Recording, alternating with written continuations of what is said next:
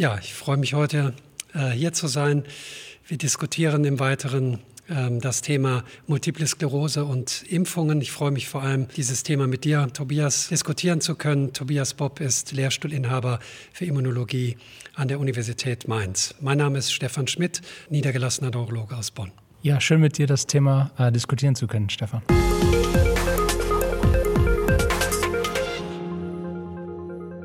Jetzt haben wir uns unterhalten über Situationen, Konstellationen, in denen das Immunsystem voll funktionsfähig ist. Jetzt haben wir es ja hier äh, auch bei dieser Veranstaltung, diesem Gespräch mit dem Kontext der multiplen Sklerose zu tun. Nun wissen wir ja, dass wir dort in größerem Umfang ein großes Spektrum von äh, Immuntherapien äh, einsetzen, die eben tatsächlich auch zum Teil die Impfantwort ja äh, beeinflussen.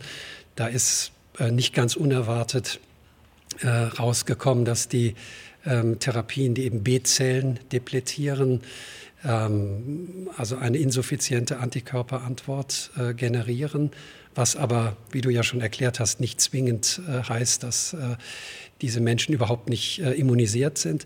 Interessant, in Anführungszeichen, äh, vielleicht auch etwas überraschend oder auch nicht für dich als Immunologen, äh, ist die Tatsache, dass eben auch S1P Modulatoren äh, keine gute Impfantwort generieren, möglicherweise sogar auch auf äh, zellulärer Ebene. Gibt es dafür eine Erklärung?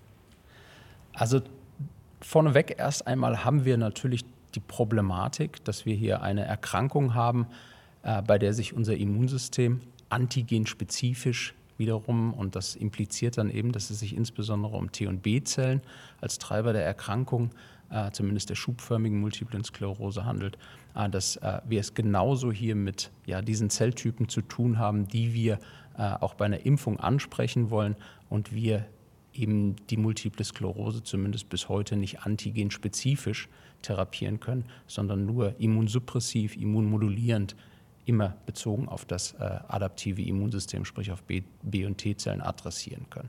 Das heißt also, ähm, zunächst einmal könnte man sagen, dass wir genau die Zellen supprimieren, ausschalten, modulieren wollen, die wir eigentlich aktivieren wollen, wenn, wir, wenn wir impfen, wenn wir uns also vor Infektionen letztendlich schützen wollen. Und du hast es schon angesprochen, das Trivialste ist, wenn wir B-Zellen depletieren, die Zellen depletieren, die Antikörper produzieren, ähm, dann nehmen wir uns die Möglichkeit, Antikörper produzierende B-Zellen durch eine Impfung oder eine Infektion äh, zu induzieren. Und genau das siehst du bei deinen Patientinnen und Patienten und das ist weitreichend veröffentlicht, dass die Antikörpertiter dann äh, geringer ausfallen. Bei den S1P-Modulatoren, die hast du auch erwähnt, ich glaube, das hat viele überrascht. Warum überrascht? Weil letztendlich dort ja die Haupt Theorie, Hauptmechanismus wahrscheinlich zu sein scheint, dass T- und B-Zellen in den Lymphknoten zurückgehalten werden.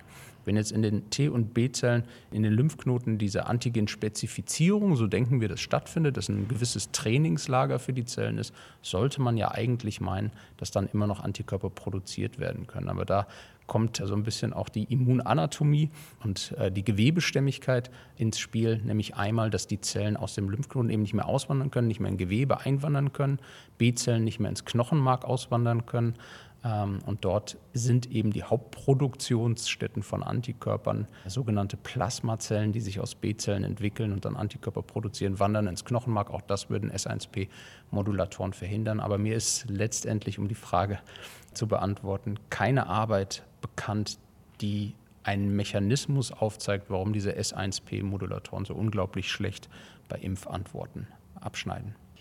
Vielleicht noch äh, auch abschließend einen klinischen Kommentar. Ich glaube, das ist eigentlich auch ganz ermutigend, dass durch diese zweieinhalb Jahre Pandemie sich eigentlich herausgestellt hat, dass die MS-Patientinnen in der Regel sehr gut durch die Pandemie gekommen sind, trotz der Immuntherapien, dass es trotz der von uns genannten Einschränkungen keinen Grund gibt, eben MS-Patientinnen nicht zu immunisieren und dass selbst wenn Impfantworten mit den Mitteln, die wir messen können, defizitär erscheinen, wir trotzdem davon ausgehen äh, können, dass eine gewisse Immunität dennoch besteht. Das kann ich äh, nur bestätigen, auch wenn mir als Grundlagenwissenschaftler natürlich da ein bisschen das Herz blutet. Aber ich glaube, letztendlich ist äh, wichtig, A, dass äh, diese Schwere der Erkrankung der multiplen Sklerose im Vordergrund steht, unbedingt behandelt gehört.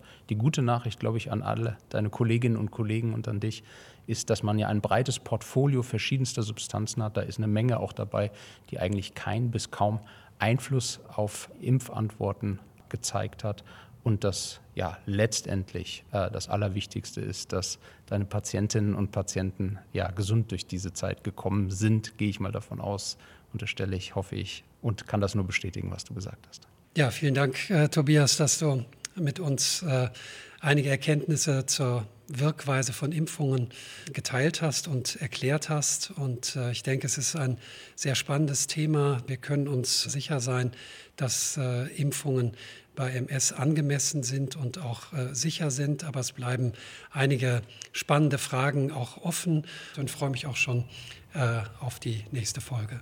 Ja, vielen Dank. Ich auch.